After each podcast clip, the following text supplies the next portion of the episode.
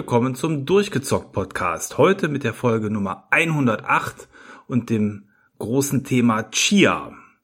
Ja, wir sind für euch auf die Insel gefahren und haben uns das Spiel von Avasep, den Namen mussten wir eben noch googeln, wie man ihn richtig ausspricht, ähm, äh, angeschaut, denn dieses Spiel ähm, ist ein Spiel, was in einem tropischen Inselsetting spielt und dem eine zumindest spielerische Nähe zu Breath of the Wild nahegelegt wird und ob dem so ist, ob das Ganze Spaß macht und ob das Inselflair auch wirklich rüberkommt, das kann euch heute der Maurice berichten, denn Maurice hat's für uns angespielt. Hallo Maurice.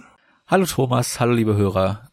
Ja, das ist eines der Spiele, die damals zum äh, zum zu der Ankündigung der PlayStation 5 gezeigt wurden, als eines der Titel, äh, die dann für die neue Konsole kommen sollten.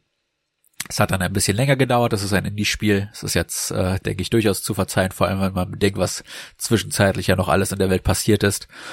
Und äh, ja, das Spiel ist dann vor kurzem für den PC, für die PS4 und die PS5 herausgekommen und ich habe mir dann äh, weil ich mich schon seit der Ankündigung drauf gefreut hatte, die PS5-Version geschnappt und durchgezockt. Genau, ich hatte es mir tatsächlich zumindest schon mal angeschaut. Auf dem PC ist es ähm, für den Epic Game Store bereits erschienen und auf Steam wird's noch herauskommen. Ich hatte nämlich geguckt, wo kann man es kriegen auf dem PC. Ähm, ja, und wenn man sofort spielen will, eben beim Epic Store dafür 30 Euro. Ich vermute mal, wird später bei Steam das gleiche kosten, aber kommt da erst später. Ja, genau, 30 Euro. Und wenn man noch ein bisschen was drauflegt, kriegt man noch ein paar Bonuskostüme äh, zu anderen Indie-Spielen. Aber das ist jetzt definitiv kein Muss. Ich habe es mir trotzdem geholt, weil ich die Entwickler unterstützen wollte. Und äh, ja, ich habe circa so 12, 13 Stunden gebraucht für das Spiel. Es ist ein äh, relativ kleines Spiel. Aber du hast schon Breath of the Wild erwähnt, es ist ein Open-World-Spiel. Das Spiel du, äh, du hast ja den, den Namen der Entwickler schon genannt, Avasep, äh, die kommen aus Neukaledonien, das ist nahe Australien. Und was dieses Spiel auszeichnet ist, dass es die Kultur von Neukaledonien in ein Spiel packt. Die Welt selbst ist äh, nicht eins zu eins Neukaledonien übernommen, sondern halt wirklich nur inspiriert äh, mit Ortschaften, Flora und Fauna äh, aber auch den, den, den Tierwesen, die sich dort rumtreiben. Da kommen wir später noch drauf zu sprechen. Und äh, ja, du bekommst hier das, das wahrhafteste äh, Urlaubsspiel spendiert, was es hier zu spielen gab. Die Wasser äh, sind schön klar und ruhig. Die Inseln sind äh, schön grün bewachsen und äh, die Strände sind weiß, die Sonnenuntergänge wunderschön rot-orange und äh, ja, jeder Moment, den man auf diesen beiden großen Inseln verbringt, die das Spiel zu bieten hat, sind echt ein, ein wahrer äh, Sommerurlaub, den man dann auf der Konsole oder auf dem PC erleben kann. Ja, dass man hier ähm, tatsächlich dann in dem Spiel die Kul ähm, Kultur von Neukaledonien näher gebracht bekommt, finde ich richtig spannend und gut, weil ich sag mal, die Kultur von Neukaledonien, wer kennt sie nicht? Wahrscheinlich die meisten hier ähm, in Deutschland. Ähm, insofern ist sowas natürlich ganz spannend, wenn man da ähm, Folklore auf dem Weg näher gebracht bekommt, ganz ohne, dass man dröge irgendwie in Büchern lesen muss oder ähnliches, sondern das Ganze spielerisch vermittelt bekommt. Wie hast du das Ganze empfunden? Wie ist das eingebaut ins Spiel? Und ähm, ja, hast du vielleicht sogar irgendwas gelernt über die Region? Äh, ja, tatsächlich. Die, die Folklore, hast du jetzt schon erwähnt, ist sehr stark in die Story implementiert. Wenn man sich die Trailer angeschaut hat, wird man wissen, dass Chia unter anderem äh, die Fähigkeit besitzt, in ähm, ja, Steine zum Beispiel sich rein zu, zu teleportieren, in, in gefallene Äste, aber auch in die äh, schon genannte Tierwelt und äh, mit denen kann sie dann äh, interagieren, beziehungsweise halt als Vogel zum Beispiel fliegen, als Delfin äh, sich schneller im Wasser fortbewegen und muss dann nicht äh, zum, zum Atmen auftauchen. Und äh, das alles basiert auf neukaledonischen Mythen und Legenden. Das ist dann auch weiter in die Story eingebunden mit äh, mystischen Wesen, die dann später noch äh, wichtig in die Story äh, integriert sind und das Ganze dann auch schon zu einem leicht übernatürlichen äh, Spektakel ausarten lassen. Wenn man sich nur die Bilder anschaut, dann könnte man meinen, das ist so das, das typische Open-World-Spiel, aber es hat seine eigenen kleinen Finessen äh, halt durch das Setting und die, die Folklore, die dann das ganze Setting noch ein bisschen äh, ja, herausstechen lassen. Und äh, das Schöne ist, dass man überall auf den beiden Inseln dann auch entsprechend äh, Steinstatuen oder äh, verschiedene Architekturen zu gesehen äh, zu sehen bekommt, die man äh, so denke ich normalerweise nicht sehen würde, außer man schaut jetzt viele Dokus oder sowas. Und äh, ja, wie gesagt, vor allem die Implementierung in der Story ist dann doch ein stärkerer Fokus, als ich es ursprünglich gedacht habe. Äh, und die Story ist auch ein komisches, äh, komischer Aspekt des Spiels. Wenn man sich die Bilder und die Videos anschaut, dann hat man so ein, so ein fröhliches, positives Open-World-Spiel vor sich. Und äh, die Chia kann zum Beispiel auf ihrer Gitarre spielen, da hat man sich sehr von Last of Us inspirieren lassen. Äh, das, das, das Gitarrenspiel-Interface ist sehr, sehr ähnlich dem von Last of Us 2 die äh, diese Mechanik ist sogar weit so sogar so weit in das Spiel implementiert, dass man gefühlt jedes Kapitel mindestens eine äh, Guitar Hero Passage zu, zu meistern hat. Und äh, Ukulele Hero. Ja so, sozusagen. Und das Schöne ist, ähm, dass das Spiel dir aber die Möglichkeit gibt zu sagen, hey vielleicht hast du keinen Bock auf Rhythmusspiele, vielleicht bist du schlecht darin, du kannst jede dieser Rhythmussequenzen automatisiert abspielen lassen und dann hast du halt die Zeit, dich auf die äh, die Musik, die schönen Bilder, aber auch die die Übersetzungen der Liedtexte zu äh, konzentrieren, denn das Spiel ist vollständig in der in der Landessprache aufgenommen. Äh, es sind zwei Sprachen, die dort gesprochen werden. Ich glaube, eine davon ist Französisch. Ich bin mir nicht hundertprozentig sicher. Äh, es wird auch von einigen Charakteren erwähnt, dass sie versuchen, die die Sprache der anderen äh, Inseleinwohner zu lernen. Du merkst da auch einen starken Kontrast zwischen den eher dunkelhäutigen Ureinwohnern und den eher hellhäutigen, äh, ich denke mal dann äh, kolonial äh, äh, ab nachträgigen, die dann praktisch äh, äh, auf der Insel äh, fort geblieben sind. Und äh, da hast du dann auch entsprechend den den realen Kulturclash, denke ich mal, den es dann auch äh, tatsächlich auf Neukaledonien gibt. Hm.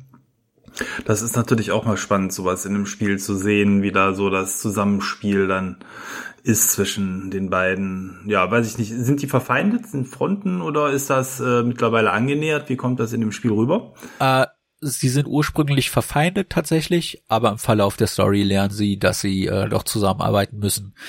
Und äh, ja, die Story ist wie gesagt ein seltsamer Knackpunkt, denn die ist überraschend brutal. Da werden Hände abgesäbelt, äh, Gesichter aufgeschlitzt mit mit Macheten, die Chia übernimmt und äh, das ist alles in dieser süßen Cartoon-Optik, äh, die die leicht überzeichnet ist und äh, das war leicht schockierend. Das ist nicht das, was ich erwartet hatte. Äh, ist natürlich dann denke ich auch mal der der Geschichte selbst äh, äh, zuzuschreiben von dem, dem realen Standort, aber äh, du hast es dort viel mit mit äh, Politik und der Unterdrückung der der kleinen Leute zu tun und äh, aber auch einem Königshaus, das das vertrieben wurde und äh, versuchst dann dort aufzudecken, was es mit dieser Verschwörung auf sich hat und äh, versuchst dann die die alte Ordnung wiederherzustellen. Das ist überraschend tiefgründiger, als ich äh, vermutet hatte, nach dem, was man ursprünglich gesehen hat. Aber äh, irgendwie ergibt das Ganze dann doch äh, mit der mit der einzigartigen Mischung, die es halt einfach hat aus dieser dieser uns unbekannten äh, diesen unbekannten Legenden und Mythen plus dieser doch sehr realitätsnahen Geschichte eine, eine Mischung, die es in sich hat. Also mir hat's gut gefallen, aber ich kann mir durchaus auch vorstellen, dass es Leute gibt, denen das ein bisschen zu abstrakt ist, wieder einige der relativ weitläufigen Motive, wie halt politische Unterdrückung, arm und reich, äh, äh, äh, wie, wie das porträtiert wird, halt mit diesen übernatürlichen Elementen. Äh, das ist, glaube ich, nicht jedermanns Geschmack, aber wenn man sich die Rezension anschaut und äh, ja, dem Spiel auch eine Chance gibt, wird man sehen, dass das eigentlich den Entwicklern ganz gut gelungen ist. Es ist halt ein sehr eigenes Ding, aber äh, wenn man sich damit anfreunden kann, wird man eine sehr interessante Geschichte erleben, denke ich. Hm. Klingt jetzt für mich schon fast so, als ob man versucht hat, als Entwickler hier auch so eine Art politisches Statement zu setzen, so wie du es gerade beschreibst. Das ist äh, auf jeden Fall ein interessanter Weg, das so in einem Spiel zu tun. Gibt's finde ich, auch in, im Vergleich zu anderen Medien ja deutlich seltener im Spielebereich. Aber ist natürlich, wenn es einen unerwartet ähm, erwischt, schon was Besonderes. Und wenn du sagst, es ist auch noch, noch teilweise brutal, das erwartet man natürlich bei der Optik jetzt erstmal auch nicht. Hat bei mir jetzt so ein bisschen den Eindruck erweckt von wegen Pokémon meets Hannibal, Cannibal Holocaust. ähm, ich weiß nicht, ähm, ob man das dann haben muss, aber gut. Ähm, was ich tatsächlich sehr, sehr interessant fand beim Anschauen der Videos war eben dieser Wechsel hin in die Tierformen. Hier hatte ich so den Eindruck, dass das auch ähnlich wie bei Breath of the Wild mit einem Time Counter versehen ist, dass man Vogel jetzt nicht beliebig lange fliegen kann, sondern dass da so eine, ein Zeitstrahl runter tickert, wie lang man fliegen kann. Aber das ist natürlich toll, wenn man da äh, in der Spielwelt dann größere Distanzen oder Strecken oder Bereiche erforschen kann, die man eben zu Fuß sonst so nicht erreichen könnte. Das ist das, das Schöne an dem Spiel sind die Fortbewegung, Fortbewegungsmechaniken. Du hast zwei große Inseln, zwischen denen musst du hin und her äh, äh, wandern innerhalb der Story. Und am Anfang ist das mit, also hauptsächlich mit einem äh, segelbedeckten Floß zu bewerkstelligen. Äh, du hast schon am Anfang die Fähigkeit, dich in die Tiere zu verwandeln, aber wie du schon gesagt hast, sehr Breath of the Wild mäßig mit einem Ausdauer-Counter. Und dieser ist am Anfang sehr limitiert. Äh, am Ende, wenn du alles gemacht hast, hast du äh, aber locker, sag ich mal, so fünf bis zehn Minuten Zeit, diese Tiere äh, zu steuern, je nachdem, wie du dich anstellst. Äh, du kannst die, die Anzeige auch wieder auffrischen, indem du an, an Lagerfeuern dich ausruhst oder die Früchte der, der Insel aufsammelst, äh, wenn sie von Bäumen gefallen sind und diese äh, dann isst. Oder überall gibt es auch Imbissstände, an, an denen du dich, äh, an denen du deine Ausdauer wieder auffüllen kannst. Und das Coole ist, dass diese Mechanik so implementiert ist, dass du äh, jetzt zum Beispiel Breath of the Wild ist, glaube ich, ein gutes Beispiel, weil das viele Mechaniken ähnlich hat, aber nicht eins zu eins kopiert. Wenn man den Bogen schießt, in Breath of the Wild, wäre man gerade in einem Sprung ist zum Beispiel, dann wechselt das Spiel in eine Zeitlupe. Wenn man als Chia ein Tier sich aussuchen möchte, dass man hineinspringen möchte, wechselt das auch in eine ähnliche Zeitlupe. Und äh, du springst dann in das, äh, je nachdem wie weit das entfernt ist, das, das, das Tier hinein. Du hast dann aber die Möglichkeit, direkt auch wieder rauszuspringen und hast dann so eine Art äh, Flugboost. Und das kannst du nutzen, um eben noch schneller dich über diese Welt zu bewegen. Das heißt, was ich oft gemacht habe, wenn mal kein Tier in der Nähe war, ich habe mich in einen Stein verwandelt und habe dann den Stein weggeschmissen. Aus, also ich bin in den Stein rein und dann habe ich ihn bin ich wieder raus aus ihm gesprungen, während der Stein wegfliegt. Und dann kannst du aber direkt wieder in den Stein rein dich teleportieren und das Ganze dann wiederholen. Und damit hast du so eine Art Schleudereffekt und schleuderst den Stein immer weiter weg und fliegst dann über die Insel als Stein und das ist so spektakulär seltsam, dass, dass es schon wieder einfach äh, äh, toll ist, dass sowas funktioniert. Du kannst, äh, wenn du, wenn du, es sind zwei Inseln, wie gesagt, äh, auf denen auch viele, viele Gebirgsketten äh, sich erstrecken. Und wenn du die runterschlitterst, also du hast da wirklich eine, eine Schlittertaste, dann kriegst du unfassbar viel Geschwindigkeit. Wenn du dann aus dieser Geschwindigkeit in einen Sprung überwechselst äh, und dann in den, den Gleitschirm, der halt auch sehr Breath of the Wild äh, mäßig inspiriert ist, dann äh, hast du eben noch mehr Reichweite, die du, die du überwinden kannst, als wenn du zu Fuß gehen würdest. Das sind alles so kleine Mechaniken, die, wenn man sie verbindet, aus dem, aus dem Schlittern in den Sprung, in den Gleitflug, in einen Vogel rein, dann wieder in einen Gleitflug, dann in einen Stein rein oder direkt weiter in einen Delfin unter Wasser. Diese Möglichkeiten, die dir das Spiel an Fortbewegung gibt, sind echt einzigartig und man erreicht schnell einen Punkt, wo man so eine Art Flow entwickelt, dass man immer, wenn man dann doch mal zu Fuß gehen muss, ein bisschen genervt ist, dass man sich gerade nirgendwo rein teleportieren kann, weil diese diese Fähigkeiten, alles Mögliche zu ihnen übernehmen. Und das geht halt, wie gesagt, von, von Fischen zu Vögeln, aber auch zu, zu Landlebewesen, wie halt der typischen Hauskatze, einem Hund, der da um, um ein Lagerfeuer hüpft und sich freut, über ein Wildschwein und Hirsche. Das ist, das gibt dir alles die Möglichkeiten und jedes Tier hat halt seine eigene Fähigkeiten. Mit den Vögeln kannst du äh, dann halt die Leuten auf den, auf den Kopf kacken. Mit äh, den, mhm. den, den Hirschen und den Delfinen bist du unter Wasser schneller unterwegs. Äh, mit einem mit einem Hund oder einem Wildschwein kannst du an bestimmten Punkten Schätze ausgraben. Und das gibt dir dann alles Möglichkeiten an die Hand, die es echt äh, sehr, sehr belohnenswert machen, halt zu gucken, was gibt es in dieser Umgebung. Das wird ja auch alles auf der Karte angezeigt, wenn du äh, nahe eines, eines wichtigen Punktes bist. Und wie kann ich mit diesem auf verschiedene Arten und Weisen interagieren, um da gewünschte Ziele zu erreichen. Denn äh, auch Assassin's Creed hat hier seine Finger nicht aus dem Spiel gelassen. Äh, du hast verschiedene Punkte auf der Karte, die dir dann als Markierungspunkt dienen, von denen du dann einen Schrei loslässt und diese decken dann die in der näheren Umgebung wichtigen äh, Mini-Aufgaben auf der Karte auf und das geht dann halt wie gesagt von der Schatzsuche über äh, Gegnercamps, die am Anfang echt, echt dubios sind, weil du hast kein Kampfsystem in die Spiel, aber du hast halt trotzdem Gegnercamps. Da musst du erstmal drauf kommen, wie du die überhaupt löst. Das will ich jetzt nicht spoilen. Aber äh, es ist sehr kreativ darin, dir Mechaniken, mit den Mechaniken, die es hat, äh, einen Kampf zu ermöglichen, ohne ein wirkliches Kampfsystem zu haben. Fand ich sehr kreativ gelöst. Dann hast du äh, Zeitrennen, wo du halt äh, mal in Tierform, mal mit dem, mit dem äh, äh, mit dem kleinen Bötchen, das du hast, oder mal auch einfach zu Fuß äh, äh, durchspringen und gleiten, dann äh, Bestzeiten erreichen musst. Und äh, ja, all das dient dazu, dass du halt kleinere Belohnungen erhältst, wie zum Beispiel, dass deine Ausdauerleiste erhöht wird oder aber, dass du auch neue äh, kosmetische Errungenschaften freischaltest, von denen es auch am meisten gibt.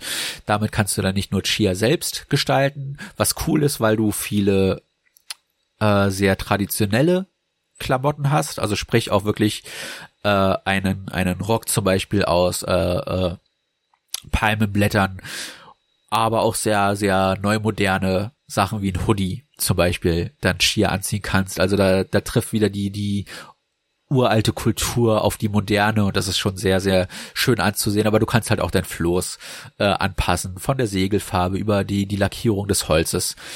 Und äh, das gibt dir die Möglichkeit, dann, dann schier auch ein bisschen zu individualisieren was sehr schön ist. Ich bin immer ein großer Fan davon, wenn ich so ein bisschen meinem eigenen visuellen Touch äh, der der Umgebung oder zumindest der der Figur und den den Fahrzeugen geben kann. Mhm. Ja, da war jetzt ja schon sehr, sehr viel Abwechslung dabei. Also insbesondere halt dieses äh, Erforschen der Insel scheint ja da im Vordergrund zu stehen. Und ähm, ich glaube auch vor allen Dingen ein Grund, warum das Ganze dann auch so gut aussieht, wie es eben auf den Bildern ausschaut, ist, dass das Ganze durch die Unreal Engine befeuert wird. Ähm, ich habe jetzt nicht finden können, ob es schon die Unreal Engine 5 ist. Ich glaube ich eben, es. es wird sie nicht sein, sonst hätte man damit mehr geworben. Ähm, aber damit sieht man halt, dass da eine richtig mächtige Engine ja auch so schon hintersteht, denn die Vierer ist ja auch schon wirklich, wirklich stark. Und ähm, ich glaube, das ist auch der Grund, warum es dann äh, im Epic Store erstmal exklusiv drin ist. Das scheint wohl Bestandteil des Deals zu sein, die Engine nutzen zu dürfen. Ähm, aber insbesondere eben äh, so auch das, was man an, an Wasseranimationen sieht und man kann ja mit dem Segelschiff fahren und ähnliches. Das äh, sieht schon alles ganz fantastisch aus, so wie man sich vielleicht an Wind Waker dann auch in Stellen gewünscht hätte. Also Wind Waker ist auf jeden Fall äh, ein gutes Stichwort, denn es gibt ja auch dann Schätze zu finden, nur dass du sie halt nicht mit einem, mit einem Greifarm holst, sondern du musst dann halt tauchen gehen und da helfen dir dann die Fische, weil du ja unter Wasser gewöhnlicherweise nicht äh, besonders gut atmen kannst als Mensch. Das stimmt, ja. Ähm gibt's dann ja, dann wird es ja wahrscheinlich irgendwann ein Spielende geben. Ähm, kann man das Spiel danach, so wie es modern ist, noch weiterspielen zum Erforschen oder ist dann wirklich Schluss, wenn man das Ende des Spiels nach grob zwölf Stunden erreicht hat? Äh, du kannst es weiterspielen. Es ist, äh, wie gesagt, sehr Ubisoft äh, äh Open World mäßig angelehnt. Das heißt, äh, es gibt viele Achievements für die ganzen Nebenaufgaben, diese alle zu lösen. Und äh, das musst du nicht innerhalb der Story machen. Du hast dann danach auch die Möglichkeit, äh, dir die, die Achievements nachträglich zu holen. Ein bisschen ärgerlich. Ich hatte das ursprünglich vor, aber äh, ich habe in einem der Gegnercamps aus Versehen eine Cutscene getriggert, bevor ich den letzten Gegner besiegt hatte. Und das hat leider dazu geführt, dass der nicht mehr gespawnt wurde. Und das heißt, die ich kann nicht die ganzen Gegnercamps ausschalten, weil eines fehlt. Und äh, selbst nach dem letzten Patch ist das nicht rausgekommen. Also ich müsste theoretisch das Spiel nochmal durchspielen und da habe ich ehrlich gesagt keinen Bock drauf. Nee, das, das, ist ein wenig schade, aber das sind die, die leiden, wenn halt äh, ein zwölfköpfiges Team an so einem doch sehr ambitionierten Spiel arbeitet. Auf dem Cover des Spiels ist auch so ein lustiger kleiner laufender Schild drauf. Ist das äh, eine Figur, die auch im Spiel drin ist, wahrscheinlich. Und ist das so eine Art Sidekick oder ähm, was hat es damit auf sich? Nee, das sind, das ist eine der, der mystischen Wesen, die es auf dieser Welt gibt. Und das ist auch eines der Wesen, über die du Kontrolle übernehmen kannst. Äh, ja, während du halt äh, auf die, die Insel erkundest und manchmal dann gewisse Fähigkeiten brauchst, die halt durch diese, diese, diese Schilder äh, dann dir ermöglicht werden. Wir haben Wind Waker erwähnt, da fällt mir gerade noch was ein äh, mit dem mit der Gitarre oder was auch immer das ist. Es könnte eine Ukulele sein, wie du vorhin gesagt hast. Ich ich weiß es nicht. Ich kenne mich mit Instrument nicht aus. Äh, kannst du auch Wind Waker mäßig die Tageszeit ändern, das Wetter beeinflussen, aber später dann im Verlauf des Spiels auch Tiere beschwören. Das heißt, wenn du jetzt mal wirklich in der Situation bist am Ende des Spiels, wo du äh, merkst, oh, ich bin jetzt hier am allerwertesten der Welt und äh, ich würde gern aber irgendwo besonders schnell hin, äh, dann zauberst du dir halt einfach einen Vogel hervor. Das Spiel hat eine Schnellreisefunktion nur, wenn du an einem Hafen bist. Du kannst dich nur von den verschiedenen Häfen zu anderen Häfen teleportieren. Und was mich am Anfang schockiert hat, das Spiel hat keine richtige Minimap. Äh, du hast eine große Karte, äh, wenn man jetzt GTA zum Beispiel kennt, wenn man ins Startmenü geht, also in die, ins Pausemenü, so eine Art von Karte hat man. Es wird dir aber nicht angezeigt, wo du auf der Karte bist. Das wird dir nur angezeigt, wenn du Wegweiser findest, dann gehst du, dann sprichst du diesen Wegweiser an und dann wird dir auf der, Marka äh, auf der Karte markiert, hier befindest du dich gerade. Aber es gibt die Möglichkeit, dir Pins auf die Karte zu setzen. Und diese Pins siehst du auf deinem Kompass, den du hast. Der Kompass äh, ist hier in dem Fall der, der einzige Ersatz, den du hast für eine Minimap. Und das heißt, die Navigation, am Anfang fand ich sie sehr störend, aber am Ende muss ich sagen, äh, fand ich sehr angenehm, mal äh, weg von dieser Minimap zu sein, weil man ja man gibt's nicht gerne zu, aber wenn man so eine Minimap hat, guckt man ja eher da drauf, als tatsächlich in die Spielwelt rein, äh, um sich zu orientieren. Und äh, das Ganze gibt dem Ganzen noch so ein bisschen mehr von dem Abenteuergefühl, vor allem halt in den Schatz suchen, weil du nie hundertprozentig weißt, bin ich jetzt an der richtigen Stelle oder muss ich ein bisschen weiter nach Norden, Süden, Osten oder Westen? Und alles, was du hast, ist dein Kompass und diese Nadel, die du dir auf der Karte gesetzt hast. Und äh, da muss man sich ein bisschen reinfuchsen, hat so bei mir eine Stunde bis anderthalb Stunden gedauert, aber wenn man es einmal begriffen hat, wie man das am besten handhabt, dann ist die Navigation auf der Welt trotz mangelnder Schnellreisesysteme sehr, sehr angenehm äh, und irgendwie auch auf eine coole Art ein bisschen oldschoolig. Also hat mir ganz gut gefallen, auch wenn ich am Anfang etwas äh, ja bedepperter durch die durch die Welt äh, gerumpelt bin. Also ich höre so insgesamt heraus, das Spiel hat ja auf jeden Fall Spaß gemacht innerhalb der Spielzeit.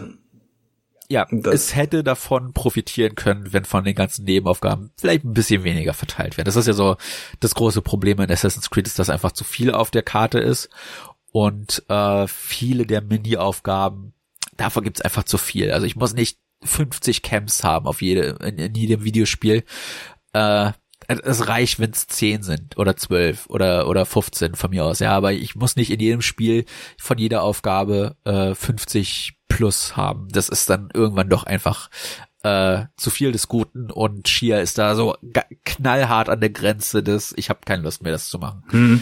Also ich denke auch gerade in Verbindung mit der dann vergleichsweise kurzen Spielzeit von zwölf Stunden, ähm, dass dann die Wiederholung da doch relativ groß ist. Denn klar, so ein ähm, Assassin's Creed hat auch 50 Camps, da spielst du aber 70 Stunden und ähm, wenn dann hier dementsprechend das Ganze sich auf zwölf Stunden aufteilt, dann ja, merkt man vielleicht dann hier dann doch, dass das Spiel von einem kleineren Team entwickelt wurde, wo die Möglichkeiten dann vielleicht dann doch nicht so groß waren, was die Abwechslung oder was die Abwechslung angeht.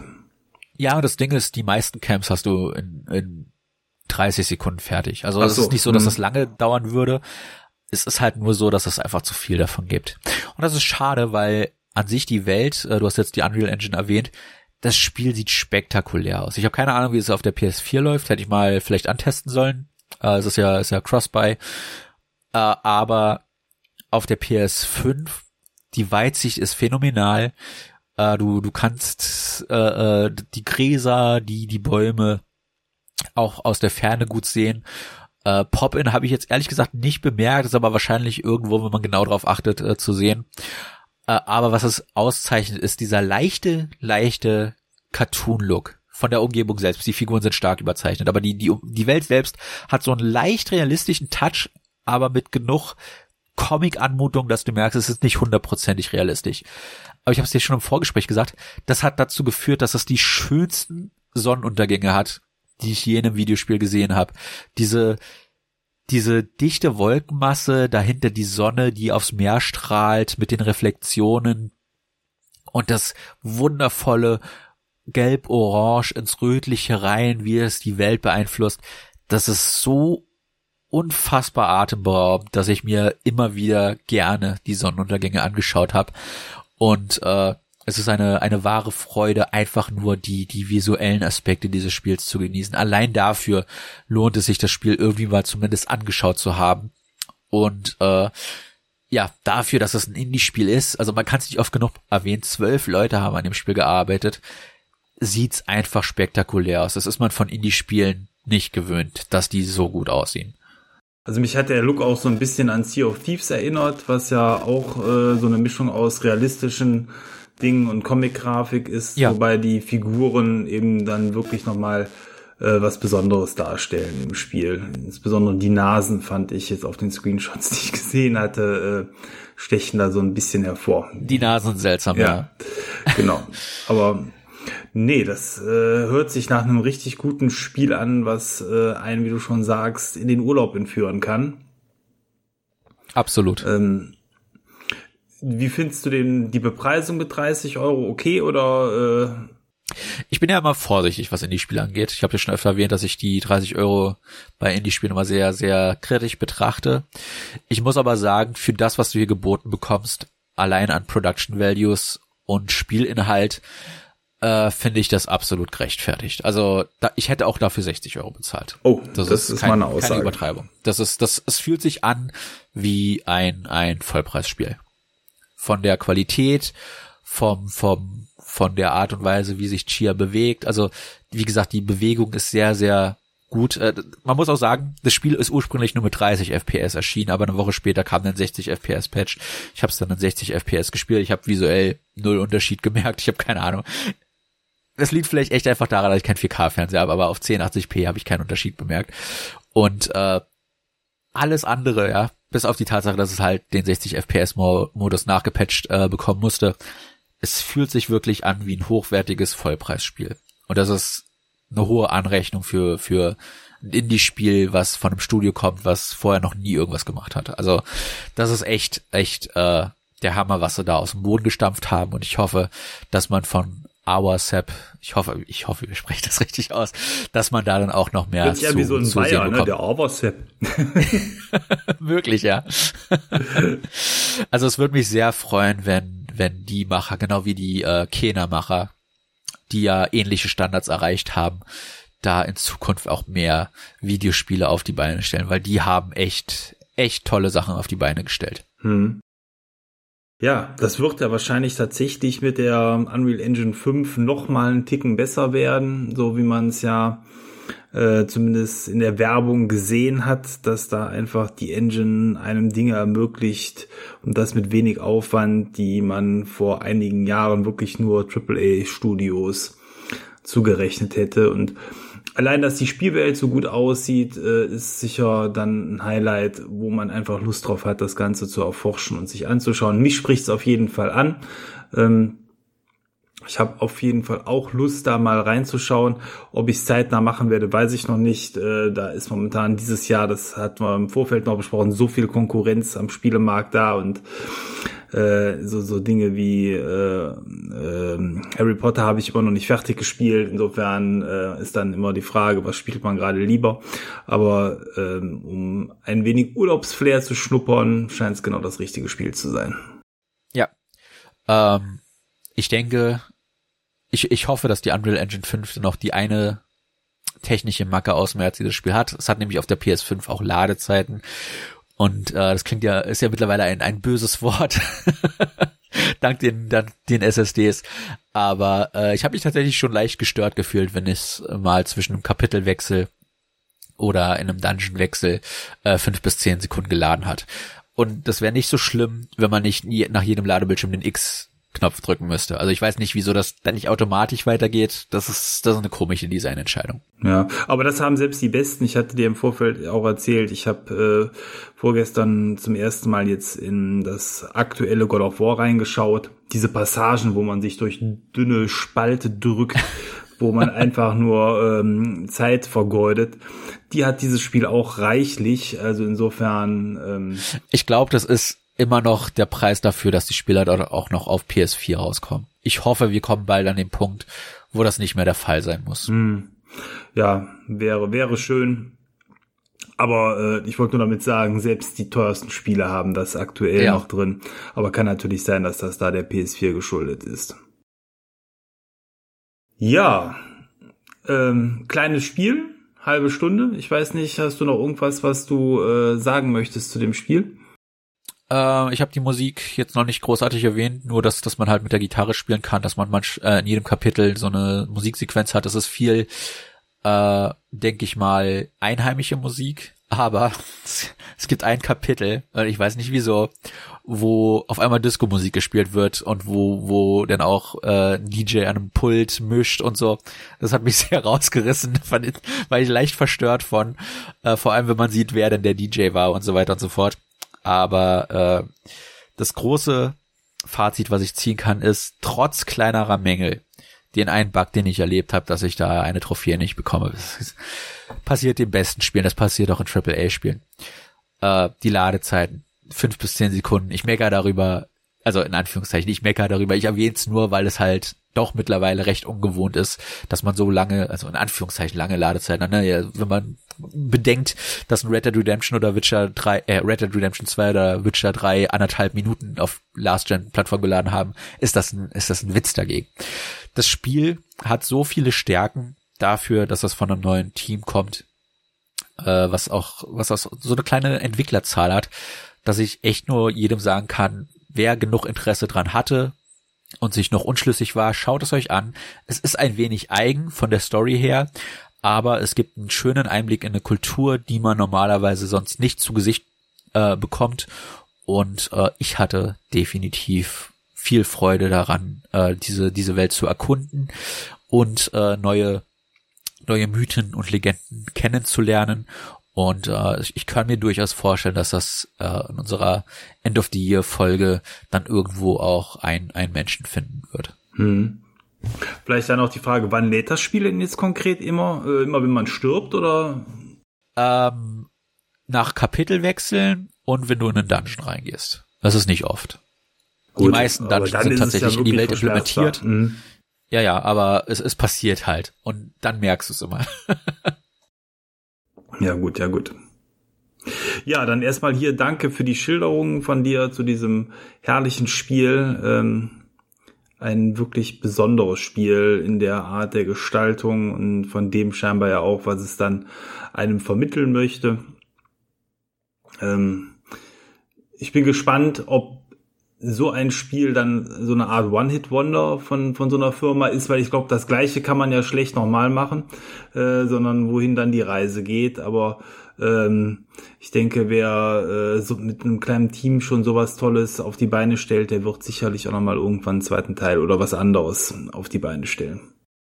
Ja, wie gesagt, also ich hoffe, dass, dass, dass die Entwickler, genau wie die Kena-Entwickler, äh, durchaus in der Spielebranche bleiben. Die haben interessante Ideen und Ansätze, aber ich brauche jetzt nicht zwingend ein Sequel. Die Story ist abgeschlossen und äh, ich würde mich einfach freuen, mehr von den Entwicklern selbst zu sehen und hoffe, dass sie jetzt nicht das Gefühl haben, sie müssen zwingend ein Sequel, Sequel rausbringen, sondern äh, bringen einfach einen neuen Ansatz in irgendein neues Genre oder machen halt noch das nächste Open World Adventure äh, aber halt mit neuen Ansätzen, neuen Ideen, neuem Setting. Mhm. Das kann ich mir sehr gut vorstellen.